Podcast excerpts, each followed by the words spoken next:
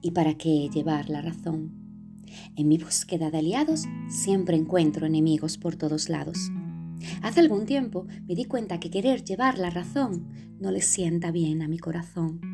Mucho ruido en mi cabeza, palabras enroscadas, pellizco en la garganta. Mucho dolor, buscando siempre argumentos para hacerte comprender, para hacerte entender. Pero como no ves lo mismo que yo, si está ahí enfrente, definitivamente estás equivocado. La ignorancia te ha atrapado. Un día aprendí que buscar tu validación me daba la posición en aquel sillón. Poltrona adjudicada, la situación deseada, todo correcto cuando ese sitio se alcanzaba, pero ¿qué pasa si no llegaba? El abandono me azotaba y de malicia te disfrazaba, la máscara del victimismo me apoderaba. Un día aprendí que si me dabas tu asentimiento yo tendría reconocimiento, que si me dabas la razón significaba que tenía valor plenitud anhelada.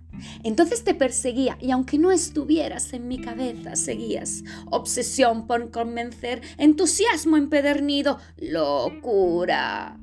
¿Y qué es la locura? El estado que precisamente nos cura.